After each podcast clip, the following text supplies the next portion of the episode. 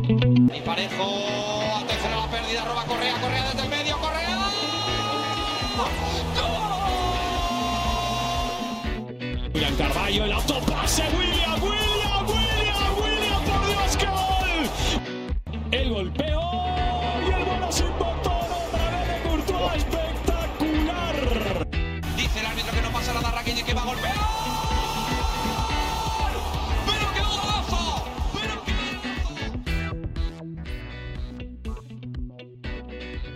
Bonjour à toutes et à tous, vous écoutez Ligue Actu, le podcast 100% foot espagnol, avec aujourd'hui une prévia d'une sacrée affiche et, euh, et une petite bizarrerie, comme on peut dire, parce que c'est le Barça contre l'Athletic, mais je ne m'occupe pas du Barça, j'ai laissé la place et j'ai laissé la place à Emmanuel. Emmanuel, comment vas-tu?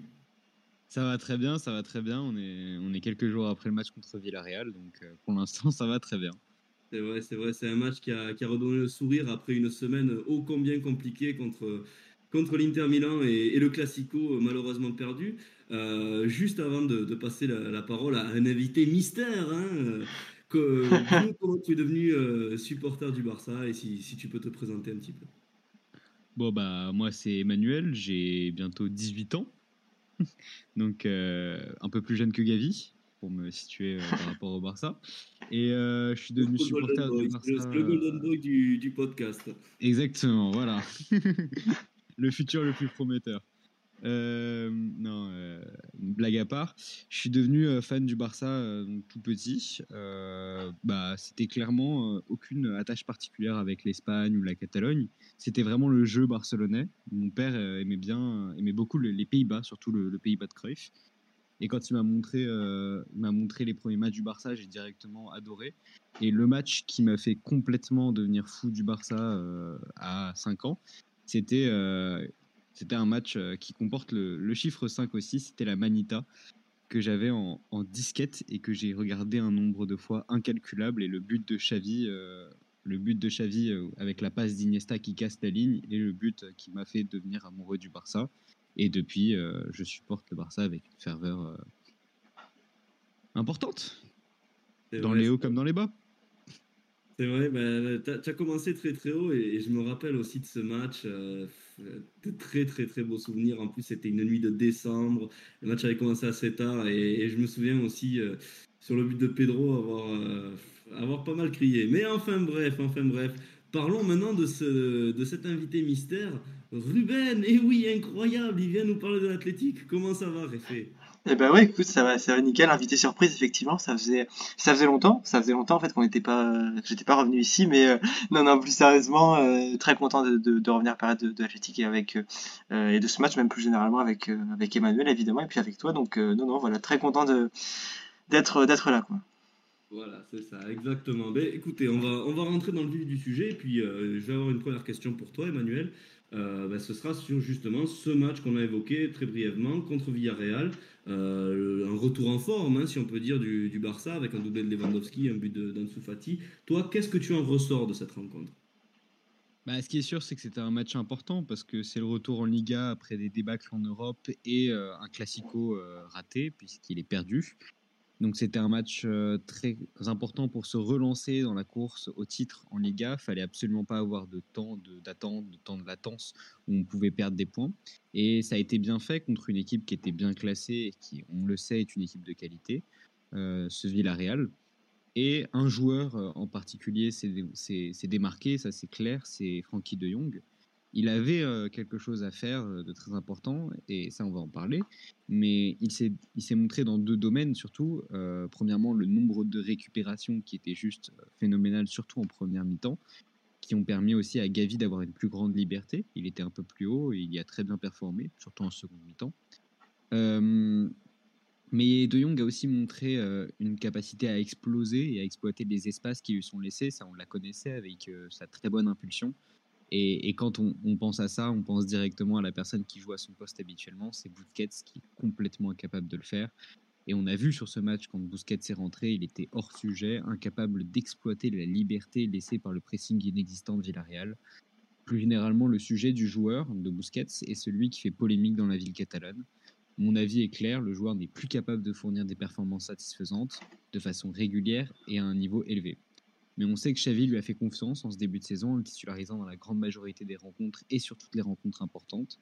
Il y a été l'un des principaux acteurs des débâcles et européennes et contre le Real, responsable sur au moins un but par rencontre importante, ce qui est quand même euh, impressionnant quand on parle d'un cadre. Mais Xavi, comme on l'a dit euh, dans une discussion privée, est un jeune coach et doit progresser. Il a maintenant le matériel empirique, celui de la comparaison claire entre les performances médiocres et insuffisantes du capitaine et celles éblouissantes du milieu hollandais. Il doit maintenant prendre la décision forte de mettre son ancien coéquipier sur le banc. Donc euh, ça, c'est très clair. Ça va être le tournant euh, qu'on espère, celui de ce match de Villarreal. C'est De Jong qui s'impose à la place de Busquets. D'ailleurs, Xavi l'a dit en interview, De Jong m'a convaincu euh, au milieu de ce milieu, donc en tant que 6. Il y a deux autres joueurs dont j'aimerais bien souligner les performances. C'est le retour de Koundé de blessure, même s'il avait joué contre le Real Madrid.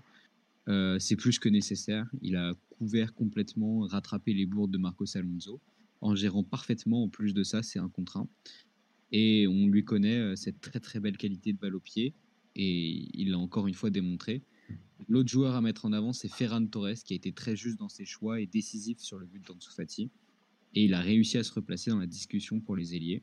On peut, pas, on peut souligner la bonne performance de Jordi Alba, qu'on avait quand même un peu oublié. Mais euh, ça, on espère que ce sera plus occasionnel, étant donné les bonnes performances de Baldé. Voilà. Mais je, je vous avais parlé d'un Golden Boy, hein. je pense que c'est ouais. une très très bonne euh, intervention que tu viens de, que tu viens de faire. Ça, ben, voilà, tu as très très bien résumé le, match et honnêtement, je, je partage bien évidemment euh, ton avis sur, euh, sur celui-ci. Et puis maintenant, on va, on va parler quand même de l'Athletic aussi, quand même, l'adversaire. Un Athletic qui va un peu moins bien, mine de rien. Là, les, les Lions semblent un peu grippés avec euh, ben, ces trois derniers matchs sans succès. Il y a eu ce match nul face au Sevilla de, de Sampaoli, le- la première d'ailleurs du coach argentin. Il y a eu cette défaite à domicile ô combien polémique euh, face à, face à l'Atleti. hein. On, on passe le bonjour à, à nos amis confrères de, de, de l'Atleti Francia et même pour, euh, pour Loris. Voilà, c'était un match qui a donné beaucoup, beaucoup de, de réactions, euh, notamment Figueroa, voilà, un, un arbitre qui, euh, qui peut être de, de retour au frigo, mais enfin voilà, euh, trois matchs, euh, trois matchs compliqués. Euh, comment tu l'expliques, euh, Ruben Et est-ce que l'enchaînement au niveau du calendrier euh, est la principale cause de, cette euh, baisse de régime? Ben, pour moi, je, te dirais pas que c'est euh, la seule cause parce qu'en fait, euh, c'est vrai que ces matchs, déjà pour commencer par ça, c'est vrai que pour situer un peu, on a eu quand même, euh, malgré tout, alors même si les matchs étaient vraiment de, qualité, même si euh, on voyait une équipe quand même qui, euh, bah, comme je l'ai déjà dit à plusieurs reprises, je, et je, je l'ai déjà dit il y a deux semaines pour le podcast euh, sur Sevilla, voilà, savait à quoi jouer, jouait plutôt bien. On va quand même pas se cacher la, la réalité, c'est-à-dire qu'on avait un calendrier qui était, qui était quand même plutôt, plutôt abordable.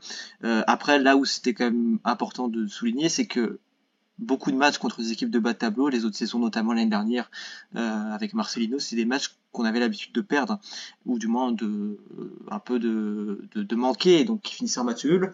Là, il y a eu le, travail qui été fait. Après, maintenant, c'est vrai qu'on arrive dans une partie du calendrier, euh, ce mois d'octobre, qui est quand même beaucoup plus beaucoup plus compliqué. Hein. Je pense que déjà Séville, Atlético, ça, ça a été des matchs, euh, surtout Atlético, hein, euh, c'était un match évidemment beaucoup plus beaucoup plus relevé. Séville, c'était un peu particulier parce que c'est vrai que l'équipe est mal en point et, on sent que euh, ils ont besoin de se relancer. Sampaoli, ce jour-là, avait fait euh, euh, venait, d'arriver depuis trois jours à Séville et on voyait bien que tout n'était pas parfait, mais on sentait quand même des, améliorations. Et puis le dernier match donc contre Retafe qui, euh, bon là pour le coup, était une vraie déception. Euh, voilà, c'était, je pense, l'équipe qui aurait dû faire mieux. Mais en tout cas, sur ces trois matchs-là, moi, je, pense que le- l'enchaînement des matchs joue un peu, surtout que là, voilà, euh, c'est aussi une équipe qui, euh, bah, malgré tout, même si elle a des joueurs de qualité, a pas une profondeur de banc suffisamment incroyable. Et euh, étant donné qu'on avait quelques blessés euh, sur ces matchs-là, ça n'a pas non plus aidé. Euh, après, voilà, moi, je pense surtout que c'est aussi une, question d'approche de match. C'est-à-dire que le match contre Séville, par exemple, on, est, euh, on est beaucoup trop patentiste dès le, dès le début de rencontre. Le match contre l'Atlético, c'est à peu près le même scénario. Si on regarde, il y a le, but de Morata, alors qui est annulé. Euh, alors, je vais pas m'en plaindre évidemment, mais qui est annulé pour une raison qui me semble assez mystérieuse quand même, étant donné le, contact euh, très léger euh, qu'il y a entre Morata et, et mais au final, c'est un match qu'on perd. Et le match contre Retafe, euh, pour le coup, on le démarre bien, mais on se, relâche beaucoup trop vite. Et je, pense que surtout ce qui nous a coûté cher sur ces, sur ces rencontres, et beaucoup d'ailleurs de supporters aussi l'ont évoqué, mais c'est les erreurs individuelles parce que si on regarde sur le match, euh, par exemple contre, contre Séville, euh, il y a une erreur de marquage assez flagrante. Le second match contre Atletico, bon voilà, il y a, il y a la première bourde de Ira qui met au but qui est finalement annulé, et ensuite il y a le but de, de Griezmann où là c'est pareil, on voit le, marquage qui est complètement euh, une existence, en set qui tenait Griezmann qui lâche complètement, euh, qui est en retard, et Nego Martinez qui voilà au début suivait suivait l'action mais qui a complètement lâché. Et le match contre Retafe, bah, c'est pareil, c'est la même chose. On a vu deux, deux erreurs individuelles à chaque fois qui, euh, qui ont coûté cher. Et, et, euh, c'est vrai que c'est des erreurs qu'on ne faisait pas sur les premiers matchs, c'est ce qui est assez, ce qui est assez problématique. Donc moi, je te, je te remettrai là sur la, les, erreurs individuelles, les, les petites erreurs, mais des erreurs qui coûtent cher, mine de rien, et, aussi sur, euh, sur le fait qu'on aborde simplement un calendrier plus, plus difficile. Là, les matchs contre Séville et, et étaient à l'extérieur en plus, euh, donc c'était pas non plus évident. Après, là où je veux, là où je veux insister avant de, conclure euh, mon intervention sur ce point, c'est que euh, là où il y a un point positif, c'est qu'entre guillemets, Athletic ne méritait pas de perdre ces matchs. C'est-à-dire que contre Atletico, par exemple, la sensation qui ressort, c'est pas c'est pas celle d'une défaite méritée parce que en soi, Atletico, je crois, n'a qu'un tir dans le match. Euh, ils ont marqué, donc euh, donc c'est là où ils ont été forts. Euh, mais l'Atlético a produit quand même pas mal de, choses intéressantes, même s'il y a eu 45 premières minutes qui ont été moyennes. Euh, contre Séville, c'est pareil, il y a largement la place pour faire plus, mais on tombe quand même face à une équipe qui a un gardien comme Bono qui est, assez solide, même si c'est vrai qu'on aurait pu aussi en, en prendre d'autres. Euh, et contre Retafe, tout simplement, on avait la place pour faire beaucoup mieux et, euh, et ces deux heures individuelles, voilà, comme je l'ai dit avant, qui nous pénalisent. Donc voilà, ça c'est le point positif en tout cas que je dégagerais, c'est que autant l'année dernière, des fois, on arrivait à, choper des points qui étaient vraiment euh, très limite, autant cette saison, on a quand même l'impression qu'on peut faire plus, et c'est ça le, point positif, c'est que il n'y a, que 10 journées, on sent que cette équipe va être encore en progression dans les prochaines semaines, mais mais voilà, la dynamique un peu, un peu préoccupante, surtout avant de, faire un déplacement euh, comme celui qui nous attend en Catalogne, qui est évidemment loin d'être d'être évident. Mais, euh, mais voilà, je pense que c'est un mélange de, pas mal de choses et, euh, et l'enchaînement des matchs, évidemment, joue un peu, mais il faut aussi s'y préparer. Si on va être une équipe qui joue, euh, qui aspire du moins à jouer l'Europe, il faut aussi savoir euh, gérer sur ce genre de, de rencontres. Et voilà, même si euh, on a fait un bon début de saison, il va falloir très vite conserver le, rythme du wagon européen qui, mine de rien, avec la Real Sociedad notamment, va vite. Le Betis et Atletico aussi qui, qui vont s'affronter aussi ce week-end qui peut aller vite. Donc voilà, c'est surtout ça. Accrocher le, bon wagon et euh, et voilà, on va revenir sur la suite du podcast, mais en tout cas, voilà, c'est un peu ce que, ce que je pourrais résumer sur ces, ces dynamiques un peu plus récentes, on va dire. Très bien, très bien. Et puis c'est vrai que oui, là, jusqu'à la Coupe du Monde, il va y avoir aussi des matchs très très importants pour, pour l'Athletic. L'Athletic qui aura quand même aussi euh, un avantage, c'est qu'il n'y a pas de Coupe d'Europe pour, euh, pour les Lions. Donc je pense que sur la, la, longueur de la saison, une saison qui est harassante, ça risque de, de fortement jouer pour, pour une éventuelle qualification européenne. Et puis je vais revenir avec toi maintenant, euh, Emmanuel. Euh, on va parler des jeunes, on va parler de, de Pedri, Gavi. Euh, Pedri qui d'ailleurs a, a, de très très belles références face, euh, face à l'Athletic Club. Hein. Il nous a gratifié ouais. souvent de, de, buts, de gestes spectaculaires. On se souvient l'année dernière de, son petit pont euh, collé à la ligne qui était assez, assez incroyable d'ailleurs. Euh, toi justement, qu'est-ce que tu peux nous dire sur, les sur ces deux joueurs et, est-ce que plus globalement, euh, la grande force de ce Barça, c'est pas justement une, une jeunesse extraordinaire avec des joueurs un peu à chaque poste qui, euh, qui se, qui, comment dire, qui, qui naissent hein, semaine après semaine, mois après mois? Alors, euh, c'est sûr, c'est l'actualité, c'est le Golden Boy, c'est le trophée Copa. C'est euh, le Barça qui domine sur les trophées euh, de jeunes. On l'avait vu l'année dernière avec Pedri, on le voit cette année avec Gavi. bon, on pourrait essayer de réécrire l'histoire. Pedri n'est malheureusement pas un Massian, mais on sait qu'il s'inspire du jeu. Il a grandi biberonné avec le jeu de Xavi et d'Iniesta. Mais cette année, c'est un joueur formé à la Masia qui remporte ce trophée. Euh, deux joueurs les plus prometteurs, c'est à peu près pour cela qu'il l'a remporté. Mais ces deux joueurs, c'est pas les seuls jeunes importants, on le sait. Il y en a une liste. Il y a Baldé, il y a Araujo, il y a Koundé, il y a Pedri, il y a Gavi, il y a Ferran, il y a Anfati. Et il y a deux de ces personnes que j'ai citées qui sont des transferts récents, Ferran et Koundé. On en a quatre qui sont formés à la Masia et on a Pedri qui est quand même arrivé assez tôt. Normalement, j'aimerais vouloir dire que euh, il y a une force évidente avec le talent, enfin il y, a une force qui est évidente, le talent monumental de ces joueurs. On le sait, Araujo euh, qui s'est imposé très vite comme un leader défensif. Koundé, on, le sait, il, est très jeune, mais il a, une expérience, une capacité de, gérer qui est excellente. Pedri, euh, Pedri ce, qui est, choquant, c'est qu'on a l'impression que c'est un joueur de 30 ans dans un corps de 19 ans. Il a une expérience phénoménal sur tous les matchs et il, prend toujours les bonnes décisions alors qu'il a que 19 ans. Gavi, on voit déjà un peu plus la fougue de la jeunesse. Ferran aussi, on voit ses, petites approximations parce que même si on aimerait dire que Ferran est aussi avancé que Rafinha ou Dembélé, non, il a quand même 3 ans de moins, il a 22 ans, Ferran Torres. Euh, Ansu Fati qui est en train de retrouver des très bonnes sensations. Mais j'aimerais bien vouloir dire, comme le disent toujours tout le monde, que la faiblesse évidente avec les jeunes, euh, c'est l'irrégularité, c'est l'irrégularité due à l'inexpérience, c'est le fait que dans des gros matchs, ils peuvent rater le rendez-vous. Ça, c'est ce que j'aimerais pouvoir vous dire, mais non, c'est faux. Euh, les joueurs comme Araujo, comme Koundé, comme Pedri, comme Gavi, c'est les joueurs qui sont au rendez-vous dans les grands matchs. C'est les joueurs qui nous sortent des grosses performances pendant que ce sont les cadres vétérans qui méritent le reproche de l'irrégularité et euh, du stress dans les gros matchs. Donc, il y a un espèce de non-sens au FC Barcelone où on aimerait pouvoir compter sur les cadres âgés, mais les jeunes sont la force du FC Barcelone, sans aucun doute, puisque c'est eux qui sont euh, les plus talentueux. Ça, c'est quand même. Euh, c'est quand même frappant, à part Lewandowski, il y a peu de joueurs qui sont aussi talentueux que, que ceux que je viens de citer.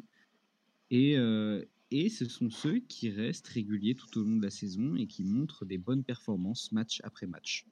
Donc, évidemment, les jeunes sont une ressource phénoménale pour le FC Barcelone. La Masia l'est aussi. Euh, la Masia est un générateur de jeunes. On sait que bientôt il y a Lamine Yamal qui va monter en équipe première, probablement l'année prochaine ou dans deux ans. Donc ça c'est un grand espoir. Mais on sait que tous les ans, il y a un jeune de la Masia qui va venir et qui va aider le Barça. Donc ça, c'est quand même quelque chose qui, qui, est, qui, est, qui game changer, qui, qui change complètement euh, les règles du jeu pour le FC Barcelone. C'est cette espèce d'inconnu, de savoir qu'il va y avoir quelque chose qui, arrive. Dans tous les cas, il y a un talent phénoménal qui va arriver après cette longue période de sèche où le seul joueur de la Masia euh, était Sergi Roberto. C'est vrai que ça criait un peu famine, ça, dénotait aussi d'un délaissement euh, année après année ben, des directions successives depuis 2010 euh, euh, pour, pour la Masia et la formation. Et juste avant de passer la, parole à Ruben, j'ai eu la chance de, de, voir le match de Youth League entre le, le Barça et l'Inter. Et il y a quand même pas mal de joueurs qui sont, qui sont impressionnants. Euh, en, défense, le, le Chali Riyad, c'est vraiment, vraiment bon. Alors, il est sans doute encore un peu trop, trop jeune pour être lancé dans un bain aussi, euh, aussi important que, que, celui de la Liga ou des compétitions européennes. Mais euh, pareil, au, au, milieu de terrain, un petit numéro 10, Chuk Salva, c'est très, très, très, très fort. C'est un joueur qui perd jamais le ballon, qui est toujours disponible pour, pour des 1-2 avec ses, ses, partenaires qui en permanence recherché. Ça m'a vraiment impressionné. Et puis bien sûr, la Yamal, comme, comme tu l'as très bien dit, c'est vrai que c'est le joueur sur qui tous les projecteurs sont, sont, un peu braqués. Ça va être très intéressant de voir comment aussi il va, il va gérer ça. Mais on, aura l'occasion, je, je l'espère, d'en parler dans, dans de très prochains podcasts. Et puis, euh, et puis maintenant, voilà, il est temps de parler de, de l'athlétique plus en profondeur avec. Euh, un sujet qu'on a souvent abordé avec le Barça, le, sujet des, difficultés financières. Euh, hier, le, président John Huerte est, un petit peu sorti du bois euh, à, parler, à parler vrai, j'ai envie de dire. Hein. C'était une première grosse interview depuis, euh, depuis sa prise de fonction, si je ne m'abuse. Et eh bien, il est revenu sur les, difficultés structurelles euh, économiques du club. Est-ce que tu peux nous en dire un peu plus? Et selon toi, comment l'athlétique peut, s'en sortir? Oui, bah effectivement, c'était ça parce que effectivement, il se trouve que le vendredi 26, non pas 26, le vendredi, vendredi 28, je crois. Euh, je sais plus la date exacte en tête, mais il se trouve qu'en fait la semaine prochaine il y a euh, l'assemblée générale des, socios, comme il y a d'ailleurs dans tous les clubs de, socios en Espagne, euh, et donc euh, voilà, le, le, club et le président ont présenté un peu bah, les grandes lignes de ce qui serait euh, évoqué, et on sait notamment que le, le budget va être, va être voté euh, dans cette assemblée-là. Et donc, euh, oui, la question, c'était euh, probablement le, principal problème que, ce club a, et malheureusement qui, qui est pas nouveau, même s'il devient de plus en plus pressant, c'est euh, la situation économique, parce que certes, l'Atlétique n'est pas un club qui dépense beaucoup, et et, euh, et, pas un club non plus qui euh, qui encaisse forcément beaucoup d'argent par la, vente de joueurs parce que euh, voilà on le voit bien même la plupart des joueurs qui sont partis cet ce sont des prêts des fins de contrat des résiliations de contrat ou à la limite des joueurs qui qui sont parfois partis mais pour des sommes en tout cas très risibles. Et donc là où il y a, y a problème, c'est que il y a eu, il y a eu il y a quelques années un, fonds de réserve qui a été massivement créé après les, départs de, de la Porte et de Kepa, hein, qui ont rapporté énormément au club. Et, et on sait que c'était un, fonds, on va dire, voilà, qui était gardé toujours pour les, les réserves et qui malheureusement, voilà, ne devait pas non plus servir directement pour, pour la casse transfert, mais devait servir à être réparti différemment dans le club s'il y en avait besoin. Il se trouve que voilà, maintenant il y a un peu plus de, deux ans, euh, bientôt trois, il y a eu le, Covid qui est arrivé ça fait beaucoup de mal au club parce que, euh, alors je ne veux pas dire de bêtises, mais il me semble que j'avais cru lire que euh, parlait justement d'une perte de 110 millions d'euros euh, sur les, trois dernières saisons, ce qui est, ce qui est quand même énorme parce que la, réduction, la réduction du, patrimoine, on va dire de la valeur du patrimoine a, été prise en compte. Et donc voilà, dans les provisions, compte 110 millions d'euros qui ont été perdus sur les, dernières saisons et notamment les, trois dernières principalement euh, parce qu'en fait il n'y a pas eu de il a pas eu de d'entrée de, capitaux assez importante et le, problème c'est que ce système en fait pourrait être viable mais pourrait être viable dans le sens où il faut qu'en fait ce, club arrive à retrouver un équilibre financier à l'intérieur parce que en, termes de, budget euh, pour ce qui est transfert il y a l'argent. Après, c'est plus pour le budget euh, des salaires, pour les infrastructures, du club, où là, où là ça pose souci, parce que il se trouve que Athletic, c'est un club qui, euh, ben voilà, qui paye quand même ses joueurs plutôt, plutôt bien. Et, euh, et même peut-être un peu trop bien parfois, mais ça c'est un autre sujet. et le, le problème, c'est que ces joueurs pour la plupart ont des contrats qui datent d'il y a plusieurs, plusieurs saisons. je pense notamment celui de Nico Martinez, celui de, de Williams, de Raoul Garcia, non pas de Raoul Garcia qui a été rénové plus récemment, on va dire même de, de euh, ce sont des joueurs qui, qui touchent énormément et le, problème que ce club a, c'est qu'il paye ses joueurs avec euh, des salaires euh, presque d'un club qui joue l'Europe, sauf que la, réalité depuis 5 ans, c'est que l'Atlético ne joue plus l'Europe et qu'à un moment, ça va finir par coincer. C'était une, situation qui avait comme déjà été un peu esquissée, un peu présentée par l'ancienne direction, alors qui, qui n'a clairement du moins presque rien fait pour y remédier. C'est pour ça que ça devient aujourd'hui assez problématique. Euh, mais voilà, c'est-à-dire que ce club se retrouve dans une situation où euh, il y a des pertes économiques et à côté de ça, il n'y a pas d'entrée de, fonds supplémentaires, euh, et du moins suffisamment importante. Et on va en arriver à une situation qui pourrait être assez problématique, qui est remarqué à parler notamment n'y avait pas de, changement euh, dans, les, dans les deux prochaines saisons, parce qu'on estime que cette provision, cette réserve qui avait été faite pour le club, en tout cas, euh, si la situation reste telle qu'elle, sera euh, à sec dans, dans deux saisons. Et ce qui veut dire que si on en arrive à là, il faudra prendre des, bien sûr des, dispositions avant, ça veut dire que ça va être très compliqué de prolonger certains joueurs. je pense notamment à Nico Williams et 67 qui sont quand même en fin de contrat en 2024 et 2024 c'est dans pas si longtemps. Et quand on sait le talent qu'ils ont, voilà, plutôt ils seront prolongés, mais ce sera. Et ça veut aussi dire qu'il y a des joueurs dont il va falloir se séparer parce que, parce que voilà, ça va pas, ça va pas tenir.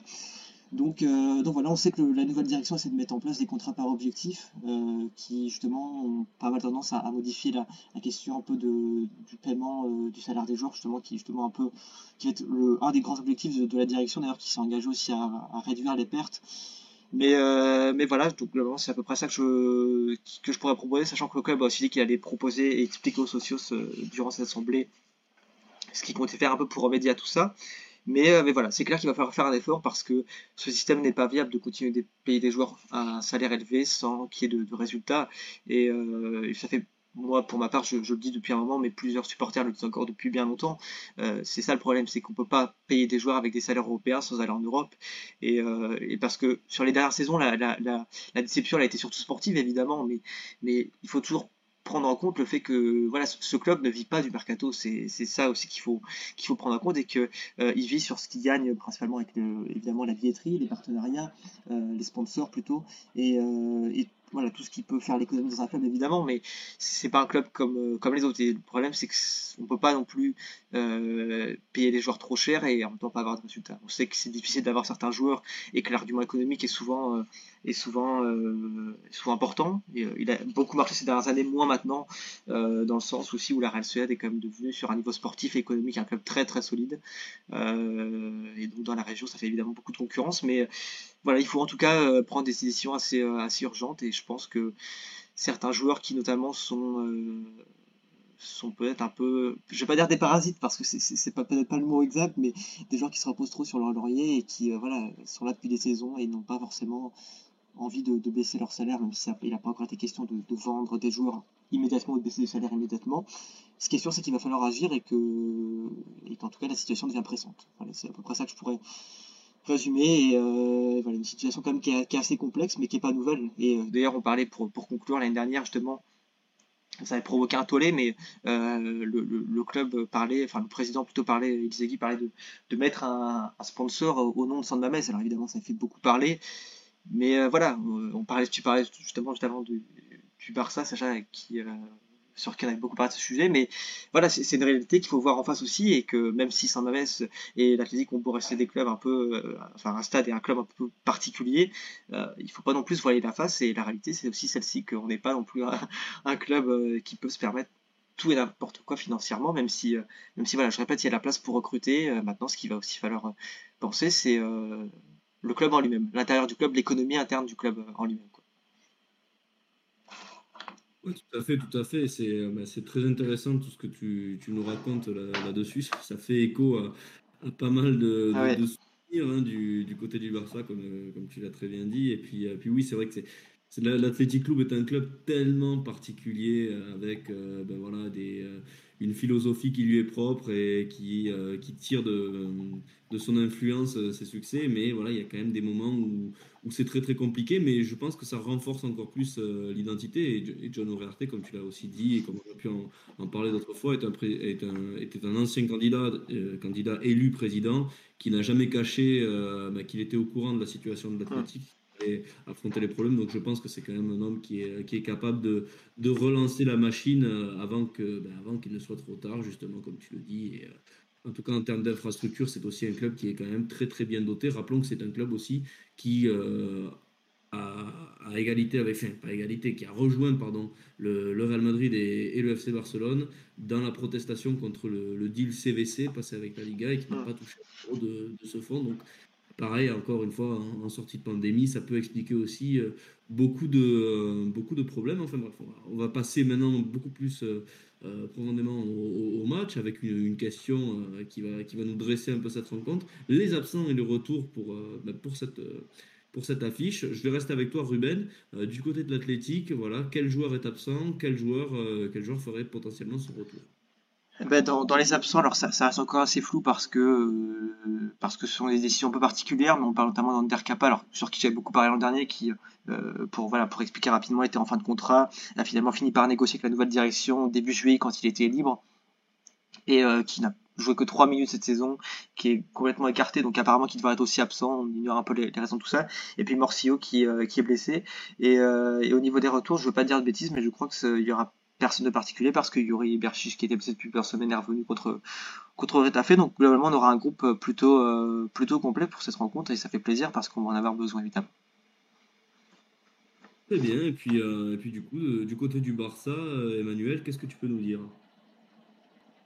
Bah, la semaine, euh, cette semaine, on a eu le retour de Bellerin. La semaine dernière, on avait eu celui de De, de Jong. Donc euh, De Jong, c'est plus un retour. On sait qu'il est, important pour le club. Bellerin, il a joué euh, la fin du match contre Villarreal. On pourrait le voir jouer plus de minutes contre l'Athletic. sinon, on a encore deux joueurs absents pour courte durée qui sont Memphis Depay et Christensen. Les deux pourraient faire leur retour dans le groupe contre l'Athletic, c'est possible, on ne sait pas trop.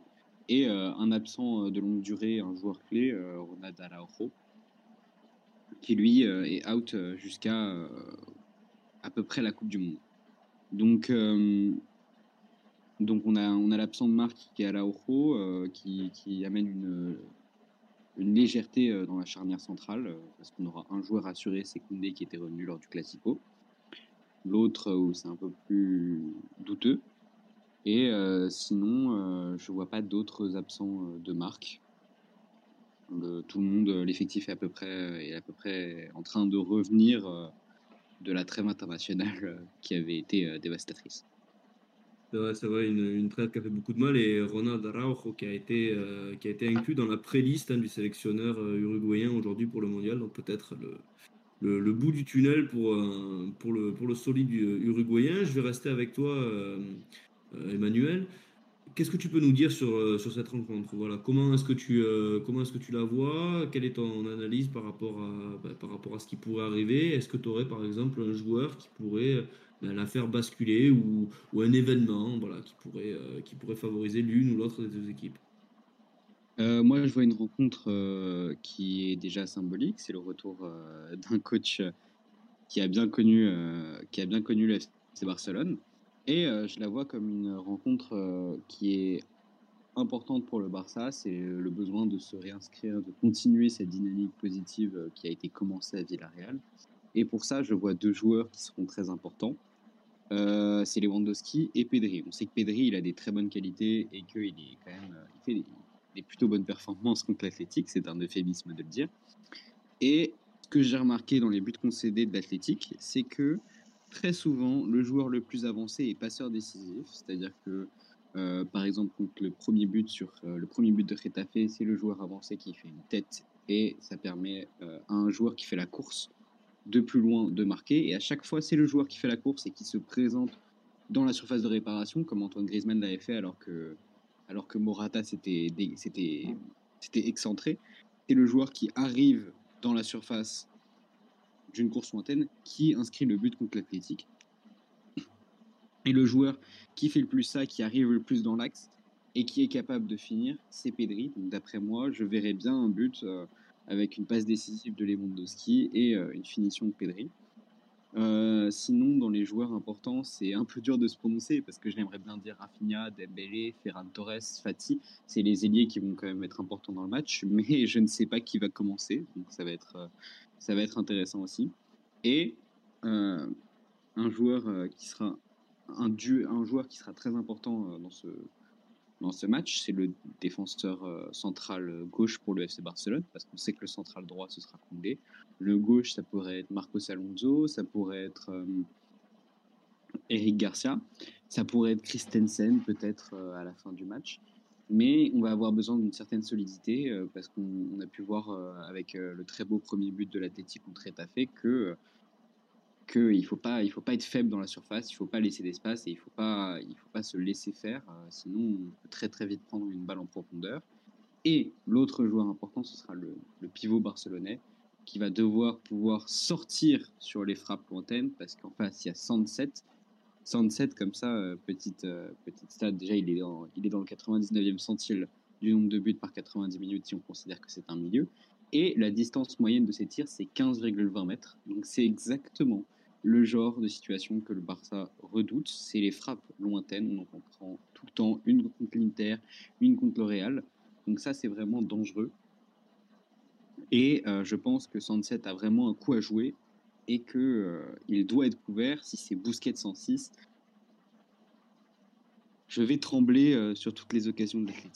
Voilà c'est vrai que ça, risque de, dénuder un petit peu euh, l'arrière-garde quand on, sait à quel point, oui, c'est vrai que Sergio Busquets a du mal, euh, les minutes passant, à, venir se replier, à faire le, tampon devant la défense. En tout cas, je te remercie vraiment pour, pour cette intervention euh, extrêmement détaillée. Et, puis, je vais passer la, parole, bien sûr, au Réfé. Réfé, même question, comment tu analyses ce match et, qu'est-ce que tu peux voir comme élément qui pourrait le faire basculer dans un sens ou dans l'autre? Ouais, bah d'abord, c'était très intéressant ce que, ce que disait Emmanuel par rapport à la statistique, notamment sur, euh, sur Sunset. C'est vrai alors j'avais pas la statistique comme ça, mais c'est vrai que c'est un joueur qu'on voit beaucoup dans sa chances euh, en trait de, surface, en fait, la plupart du temps. Et, et voilà, je reviens sur le fait que ça pourrait être un, un danger, et même euh, par rapport à ce qu'il disait sur, euh, sur les joueurs qui arrivent. En fait, c'est, ça revient à ce que, ce que je disais un peu tout à l'heure, mais c'est vrai que Griezmann, par exemple, quand il arrive sur le but, au début, il est marqué par Sunset, justement, qui le lâche complètement, et c'est aussi sur ça que on est on est fautif, on, fait gaffe aux joueurs qui sont, on va dire, euh, les plus avancés euh, dans, le terme de, distance par rapport à la surface, mais ceux qui arrivent en tout cas lancés sont aussi un vrai danger, c'est peut-être aussi ça euh, qui peut poser souci, après on verra, c'est que le, Barça a une qualité aussi assez impressionnante sur, ça, mais, mais pour le match en tout cas, voilà, moi je vois un match, j'ai envie de dire presque comme à chaque fois, mais voilà, en même temps, je, je pense qu'on peut pas dire autre chose, mais qui va être évidemment difficile parce que euh, déjà de par la dynamique, euh, de par la dynamique, ça me semble quand même compliqué. En face, on a un Barça qui, alors certes, qui la semaine dernière était un peu, un peu au fond du trou. Hein. Il y avait ce match contre l'Inter qui, qui laisse voilà, un, espoir quasi, quasi infime, on va dire, d'aller encore en Ligue, de continuer en Ligue des Champions. La défaite contre le, dans le Classico, évidemment. Et, et là, cette victoire contre Villarreal, alors certes, Villarreal a fait des, des erreurs aussi en défense, mais voilà, on sent quand même que c'est pas une équipe non plus totalement totalement à côté de la plaque. Villarreal, on, voit bien que c'est quand même une équipe qui a actuellement joué au tableau, donc donc c'est pas rien ce succès qui a eu qui a eu lieu au Camp Nou. Et, euh, et, moi je suis assez préoccupé parce que euh, c'est ce qu'on disait avant, c'est que euh, on voit bien que les joueurs sont un peu fatigués et qu'en même temps c'est un, match difficile dans le sens où déjà l'adversaire est difficile, le déplacement est difficile et puis en plus je suis pas sûr non plus qu'on ait forcément toujours la, bonne la bonne dynamique et la bonne plutôt la bonne euh, manière d'attaquer ce, genre de match au Camp Nou quand on sait qu'on n'a pas gagné au Camp Nou quand même depuis 2002 euh, ce qui est quand même euh, assez euh, assez long. Après voilà je, je, quand on voit qu'il y a des équipes comme comme Osasuna qui qui l'ont fait alors je pense à eux récemment mais je j'ai plus forcément les autres noms qui me qui me viennent en, en Espagne mais je sais qu'il y a pas mal de, de, clubs en tout cas qui ont réussi à le faire. Donc c'est c'est pas quelque chose d'impossible et, je pense que aussi dans, dans la mesure où le Barça euh, affrontera euh, le Bayern euh, quelques jours plus tard, je, je pense que on a peut-être un coup à jouer, mais la réalité, c'est que ça va être un match euh, très difficile. Après, là où il va falloir jouer sur les, forces, euh, c'est évidemment euh, bah, la vitesse des, joueurs que sont Nico et Iñaki. alors Iñaki d'ailleurs pour la, petite anecdote j'ai vu que ça fait évidemment beaucoup parler, mais c'est toujours le cas à chaque fois, qui a pris un, mauvais coup à Rétafé, qui était incertain, mais qui sera bien là dimanche. Et on sait que face au Barça, peut-être aussi le match où il aime le plus en tout cas se, montrer mais voilà il va falloir jouer sur la vitesse en tout cas parce que défensivement euh, il va falloir s'accrocher on va avoir quand même en face un, torrent de alors d'attaque je sais pas forcément mais on va avoir beaucoup de qualité et, quand on sait que bah, je repense par exemple au match de l'année dernière alors qui était particulier hein, le match au Camp Nou il y avait un match de Copa qui arrivait donc on avait fait un peu tourner mais on avait pendant très longtemps réussi à maintenir le score à peu près euh, plutôt bien. Euh, si je dis pas de bêtises, je crois qu'il y avait 2-0 jusqu'à euh, alors lors de plus de l'heure de jeu passé, il y avait encore que 0 et, euh, et, au final le match finit à 4-0 parce qu'on se relâche complètement à la fin. Et, euh, et donc c'est ça, il va falloir en tout cas vraiment rester concentré sur les, les 90 minutes, être solide défensivement, éviter toutes les erreurs. Euh, et puis euh, surtout voilà comme le disait Emmanuel très bien avant, euh, faire attention aux, joueurs qui arrivent qui arrivent.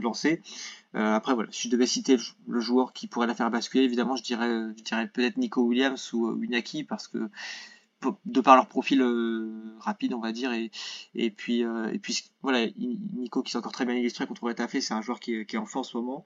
Donc euh, donc voilà mais je m'attends à une rencontre difficile qui évidemment aussi sera particulière avec le retour de, de Valverde au, Camp Nou mais mais voilà c'est qu'il va falloir en tout cas la nécessité c'est de gagner parce que mine enchaîner un quatrième match en victoire ça ferait ça ferait beaucoup. Et quand on sait qu'en même temps les autres adversaires je pense au Betis et à Atletico qui vont s'affronter euh, voilà il y a moyen aussi si eux font match de revenir à égalité de, points sur ces équipes.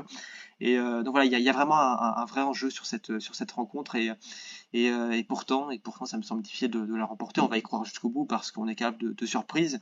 Mais il va falloir en tout cas être euh, être vraiment tueur et surtout voilà très solide derrière parce que en face ça pardonnera pas. On l'a vu surtout que un attaquant comme, comme Lewandowski, euh, voilà, il n'y a, pas le droit à l'erreur face, face à ce, genre de joueur. Mais, euh, voilà. Après, ça sera en tout cas une, belle rencontre. Les Barça Athlétiques sont toujours évidemment des, rencontres particulières de par le, plan historique et symbolique qu'elles qu évoquent. Et euh, non, voilà, en tout cas, ça sera toujours un, un beau match et on espère.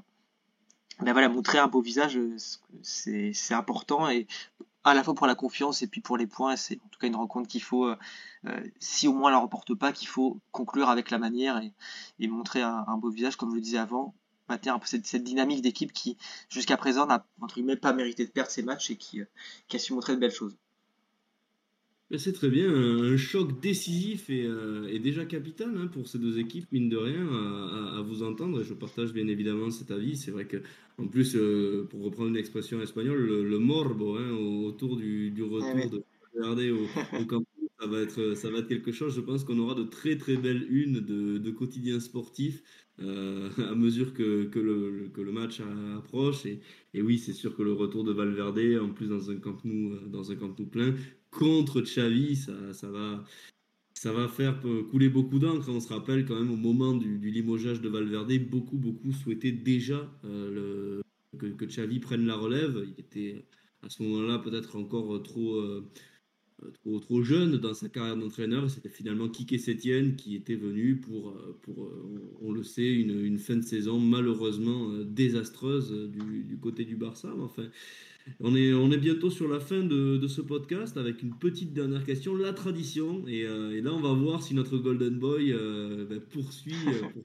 sans faute. Hein. Ce sont des traditionnels pronostics. Alors, euh, on n'est pas très très bon hein, dans, dans, cette maison pour, euh, pour deviner le, score d'un match. Donc, je vais te laisser un peu de temps. On va commencer avec le Réfé. Voilà. Euh, Réfé, quel est, ton, est pronostic pour cette rencontre?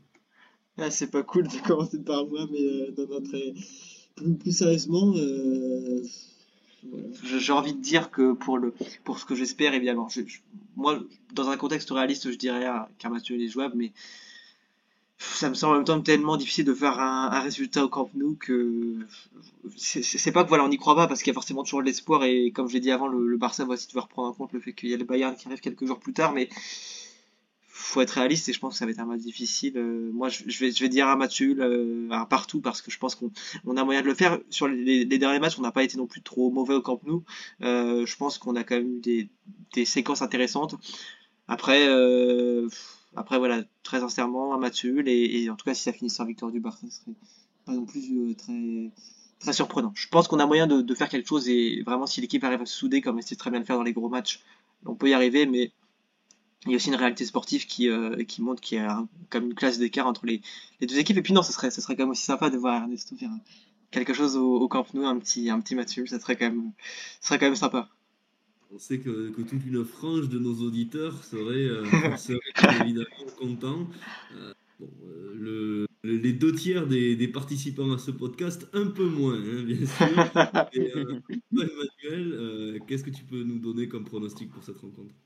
Alors le pronostic, euh, je vois pas l'Athletic, euh, malgré tout ce que j'ai dit sur Sunset et sur euh, et ce que et ce qui a été dit sur euh, Iñaki et sur euh, et sur et sur pardon Iñaki et et Nico aussi. Nico Williams. Ouais, voilà. voilà. Merci.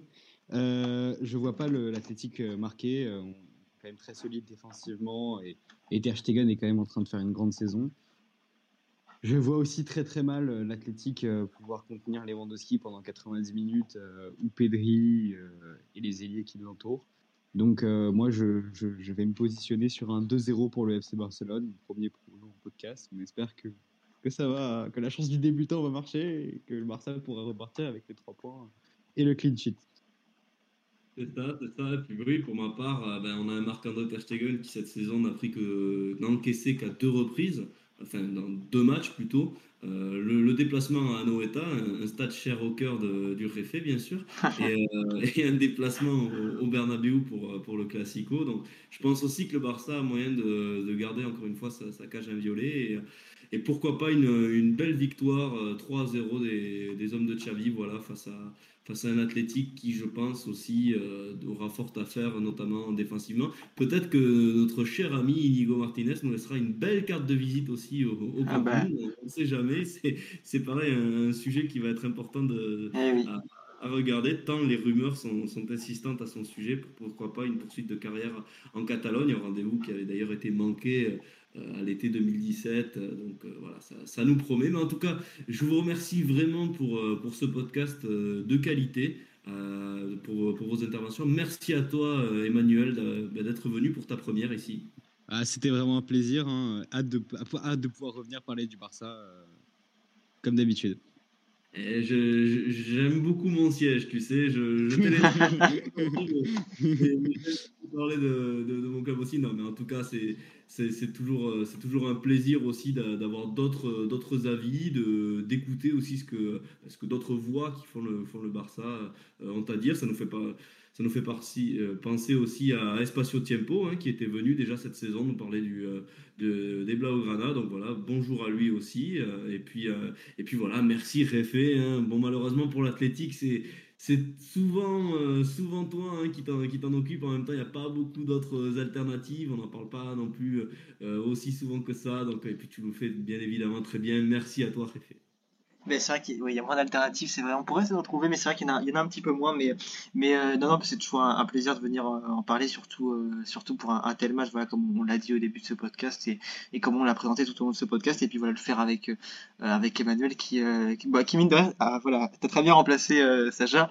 Voilà, t'as t'as fait, non, c'était en tout cas vraiment très, très intéressant de t'écouter. Puis bah, évidemment, Sacha, que t'as as super bien géré l'animation comme, comme quand t'as as, l'habitude de, de le faire quand t'es à ce, à ce siège. Donc non, voilà, c'était un, un super numéro. Et puis j'espère que les, les auditeurs auront apprécié, que euh, ils n'hésiteront pas à partager non plus, parce que, parce que voilà, mine de rien, c'est aussi ce, ce, ce gros match qui nous attend. Et on espère que on a présenté les enjeux comme, comme il le fallait. Et, euh, et voilà, j'espère que le, le, numéro en tout cas aura plu à, à tout le monde.